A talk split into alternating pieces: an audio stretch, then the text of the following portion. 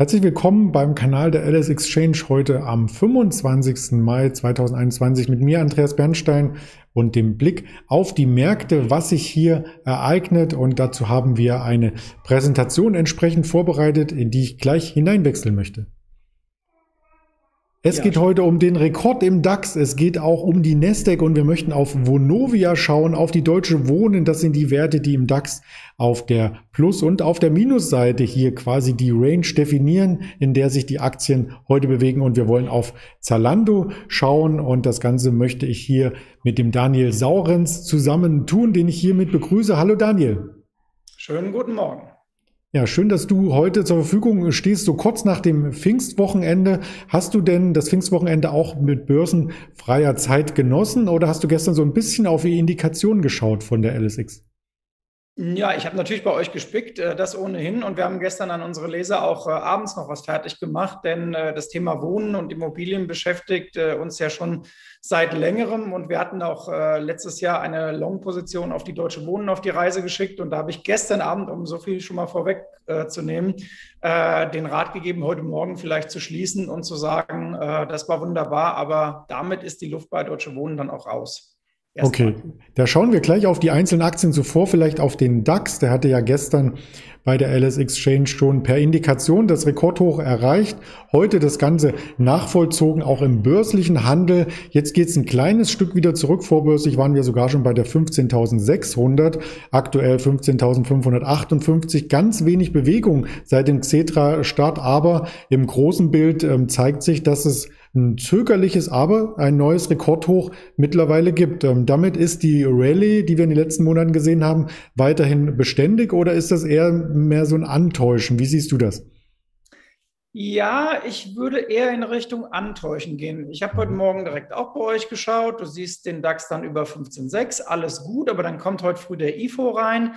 Ähm, wir haben gestern auch noch einige spannende Grafiken gefunden, äh, dass es da ziemliche Parallelen gibt äh, zu Übertreibungsphasen der letzten Jahre und zwar jetzt signifikant. Und hinzu kommt auch noch, dass wir jetzt äh, in Europa in die Phase der Euphorie eingetreten sind, auch in der äh, Realwirtschaft, in den Erwartungen, siehe IFO. Und ähm, wenn man dann drei bis sechs Monate nach vorne geht, dann ist es so, dass in dieser Euphoriephase die Aktienmärkte eigentlich keinen Mehrertrag mehr liefern. Im Gegenteil, das wird dann sehr äh, turbulent erklärt sich für den Börsianer auch äh, mit einer gewissen Logik. Äh, Börsen steigen ja äh, mit sechs Monaten bis einem Jahr vor, äh, Vorschub zur Realwirtschaft.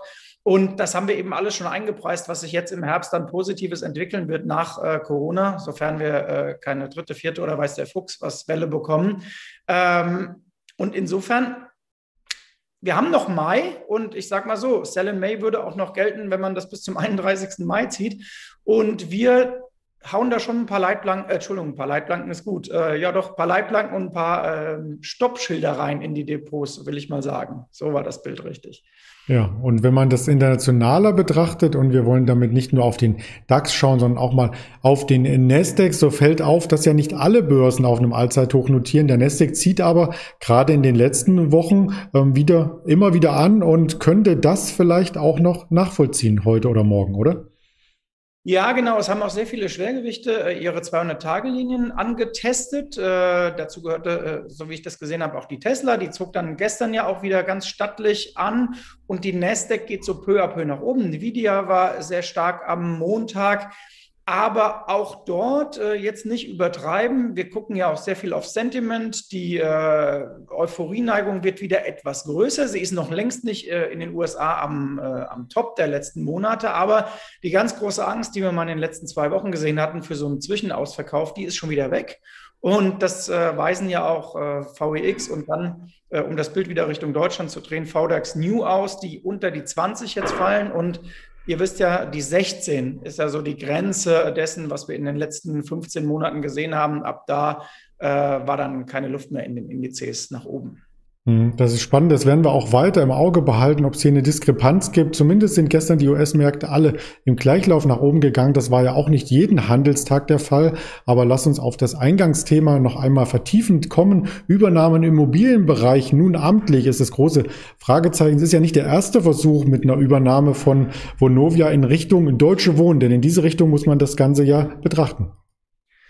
Genau, eigentlich soll es ja friedlich sein. Das heißt, die beiden äh, Vorstände haben sich schon geeinigt, äh, nachdem die beiden letzten Versuche ja eher äh, feindlich offensiv vonstatten gingen, nicht geklappt haben, ist es jetzt der dritte Versuch.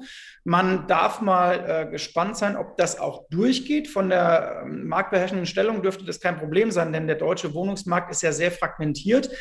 Ähm, und Vonovia hätte damit auch die Eintrittskarte in den Berliner Wohnungsmarkt, in den ja jeder rein will. Äh, das ist äh, nicht nur Deutschland, sondern weltweit so. Wir erinnern uns ja, 2018 war es, glaube ich, als Warren Buffett auch gesagt hat, äh, das ist mein Top-Pick international. Jetzt sind die Preise seitdem gestiegen, aber der Mietendeckel ist weg, den Rot-Rot-Grün ja wunderbar amateurhaft geliefert hatte. Und jetzt würde nur noch fehlen, dass die Rot-Rot-Grüne Landesregierung sagt, Mensch, wir gehen auf das Angebot von Vonovia Deutsche Wohnen ein und kaufen zu möglicherweise ausgesprochen hohen äh, Marktwerten denen auch noch Teile des Bestandes ab, dann lachen die sich vermutlich kaputt, wenn sie äh, einzelne Einheiten, keine Ahnung, zu 6.000 oder 7.000 Euro den Quadratmeter an das Land Berlin weiterreichen dürfen und das Ganze vielleicht sogar noch äh, äh, schlecht vermietete Einheiten. Denn, das ist äh, die nächste Seite der Medaille, wir haben ja eine gewisse Expertise, glaube ich, für den Berliner Wohnungsmarkt. Und bei der äh, Deutschen Wohnen stehen die Einheiten im Schnitt so mit 2600 Euro in der äh, Bilanz. Jetzt muss man wissen, dass äh, die Marktwerte eher momentan so 3,5 bis 3,8 äh, sind. Das heißt, in der Bilanz steht schon mal ein 30-prozentiger Abschlag auf den aktuellen Marktwert. Und dann ist eben die Frage, was kann man da sogar noch mit anfangen? Und da ist da noch viel mehr drin. Und äh, um auf die beiden Aktien zu blicken, heißt das für mich als Fazit, ich glaube, bei der Deutschen Wohnen ist mit dem Aufschlag von heute 15, 16 Prozent natürlich die Luft erstmal raus, zumal es ja keine hundertprozentige Garantie gibt, dass der Deal jetzt durchgeht. Aber für die Vonovia ist der Abschlag, den wir jetzt sehen, vielleicht sogar ein Ticken überzogen, weil man natürlich einen teuren Preis bezahlt. Aber ich finde, man bekommt ja auch was ganz Gutes. Äh, also ähm, da gibt es ja durchaus auch Akteure im Berliner Immobilienmarkt, äh, die da auch gerne zugreifen würden. Wir sehen ja im Moment, äh, wie die Nachfrage ist. Und äh, um das Ganze noch ein bisschen weiterzudrehen, das könnte auch andere Immo-Aktien noch beflügeln. Es gibt ja auch die Accentro in, äh, in Berlin, die da sehr äh, stark ist und noch den einen oder anderen mehr. Also das wird schon sehr, sehr spannend. Politische Unsicherheit, um es rund zu machen, ist natürlich, dass mit der Bundestagswahl dann ähm, es ein deutschlandweites Instrumentarium gäbe, um Mieten zu begrenzen. Aber auch dort diese ganzen Mietendeckel-Diskussion war im Grunde auch ein bisschen unsinnig mit der deutschen Wohnen. Das haben wir schon ein paar Mal ausgeführt. Denn die Durchschnittsmiete, die deutsche Wohnmieter bezahlt, liegt vom Mietendeckel gar nicht so weit weg. Also das war im Grunde eine Scheindiskussion und deswegen war auch in den letzten Jahren immer dieser Abschlag, der auf der deutschen Wohnenaktie lastete, eine klare Kaufgelegenheit. Naja, und heute äh, wird ja jeder belohnt, der da mutig antizyklisch reingegriffen hatte. Da gab es Belohnungen, aber es gab auf der anderen Seite, und wir schauen ja dann bei beiden Aktien auf den, den Kurs auch ein neues Jahrestief bei der Vonovia. Wie muss man die denn jetzt quasi begutachten? Genau, so wie eben schon äh, leicht angerissen äh, mit dem Abschlag jetzt, äh, weil Sie doch als der Übernehmende äh, gesehen werden, ähm, freundschaftlich hin oder her, aber auf die nächsten Jahre durchaus eine Chance. Man darf eins nicht vergessen, die Vonovia wird dann, wenn sie umso größer ist mit der Deutschen Wohnen zusammen, zu einer Art Zinswette. Denn wenn die Zinsen unten bleiben oder auf moderat niedrigem Niveau bleiben, dann ist die Wahrscheinlichkeit, dass die Immobilienpreise in Berlin stabil bleiben oder sogar noch einen Ticken weiter klettern, ähm, nicht ganz von der Hand zu weisen. Und äh, dann hat man mit der Vonovia, mit der neuen Vonovia dann ähm, durchaus einen interessanten Fuß im Berliner Immomarkt und auch im Immobilienmarkt Deutschland generell. Gibt es zu den Namen dann äh, irgendeine Änderung? Also verschwindet dann vielleicht die Deutsche Wohnen vom Kurszettel und es gibt nur noch eine Vonovia oder heißt sie dann äh, Deutsche Novia oder irgend sowas ganz Neues vielleicht? Ja, das kann man noch nicht 100% sagen, weil das mit dem Free zu tun hat und auch mit den Mechanismen, äh, wann Aktien im DAX bleiben. Wir dürfen ja auch nicht vergessen, da gibt es ja auch die DAX 40 Erweiterung äh, irgendwann. Also spannend auf jeden Fall jetzt mal schon mal einen Schritt weiter zu denken, mhm. falls Deutsche Wohnen rauskippt, wer könnte dann nachfolgen mhm. äh, und ohnehin sich zu überlegen, wer sind eigentlich die nächsten äh, zehn, äh, die da rein äh, grätschen könnten und das haben wir auch schon getan. Ja, das haben wir schon getan. Gute Überleitung von dir und die möchte ich noch einmal perfektionieren mit diesem Slogan, den man äh, auf Zalando sieht, mehr als du erwartest. Klingt das nicht schön? Also wir erwarten gar nichts erst einmal, aber vielleicht kommt es ja in DAX, das erwarten einige Marktteilnehmer und vom Handelsvolumen her und auch äh, vom Kurs und von den Zahlen könnte es ja klappen, oder? Genau, die Zalando ist erster Kandidat. Es gibt noch ein äh, paar andere, die interessant sind. Die Porsche, da ist aber die Frage, ist das dann schon in der Vor-DAX 40-Zeit möglich oder danach?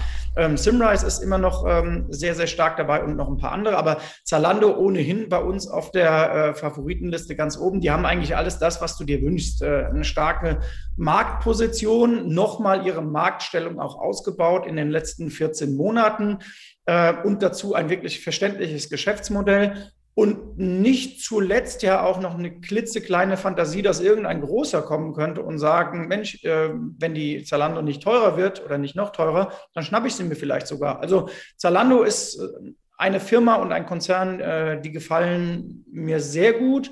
Und äh, wenn man sich in Berlin auch ein bisschen umhört, dann merkt man ja auch, äh, wie Zalando in Sachen Personal und IT äh, als Nachfrager da am Jobmarkt tätig ist. Und das ist ja zumindest kein schlechter Indikator. Total. Und die sind ja auch erst umgezogen mit dem Headquarter. Also die haben richtig für ihre Mitarbeiter auch was geboten. Also es ist nicht ganz so wie äh, der Google Campus, aber es geht in die Richtung. Und ich glaube, das spielt auch für viele eine Rolle, dass man Arbeit und Wohlfühlen miteinander verbindet. Ja, das spielt auch für unsere Zuschauer eine große Rolle. Und deswegen möchte ich einmal zum Schluss noch darauf hinweisen, dass man das Ganze auch als Hörvariante hören kann auf Spotify, Deezer und Apple Podcast und dass die Videos und weitere Inspirationen vom Handelstag der LS Exchange auf YouTube YouTube, Twitter, ähm, Facebook und Instagram gelistet sind. In diesem Sinne ganz lieben Dank an dich, Daniel, und wir hören uns dann nächste Woche wieder. Vielen Dank an euch und äh, guten Handelstag. So machen wir das und das wünschen wir allen Zuschauern. Bis dahin alles Gute.